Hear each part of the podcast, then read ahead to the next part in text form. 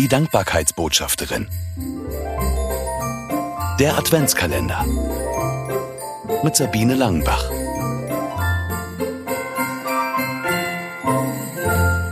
Geschenkauspacker. Ratsch. Es gibt Menschen, die packen ihre Geschenke so aus, dass das Papier sofort in zwei Teile reißt und der Inhalt schnell zu sehen ist.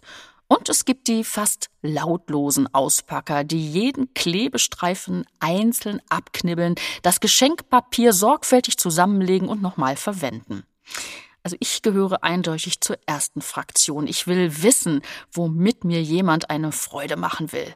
Die leise Auspacker dagegen kosten mehr die Vorfreude aus. Unsere blinde Tochter Birte ist eine Mischung aus beiden Auspacktypen. Sie reißt gerne kräftig am Papier, um dann aus den großen Stücken kleine zu machen, mit einer Seelenruhe. Wenn nur noch Schnipsel um sie herumliegen, fühlt sie endlich nach dem Geschenk. Für sie ist das Auspacken ein wichtiger Teil des Geschenks. Ob es das Geräusch des Zerreißens ist, das sie in besonderer Weise wahrnimmt, oder das Gefühl, wenn das Papier durch ihre Finger gleitet? Klar, dass Birte ihre Geschenke auch an Weihnachten in Papier eingepackt bekommt. Der Rest der Familie darf sich über Präsente in Geschirrtüchern oder nur mit einer Schleife versehen freuen. Mein Beitrag zum Umweltschutz. Egal, welche Verpackung, wie es ausgepackt wird oder wie viel ein Geschenk gekostet hat.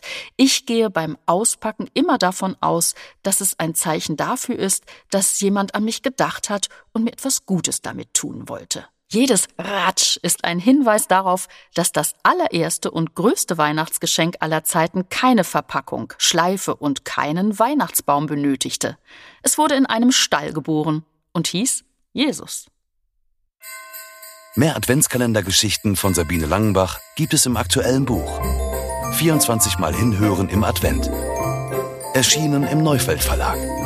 Erhältlich überall, wo es Bücher gibt.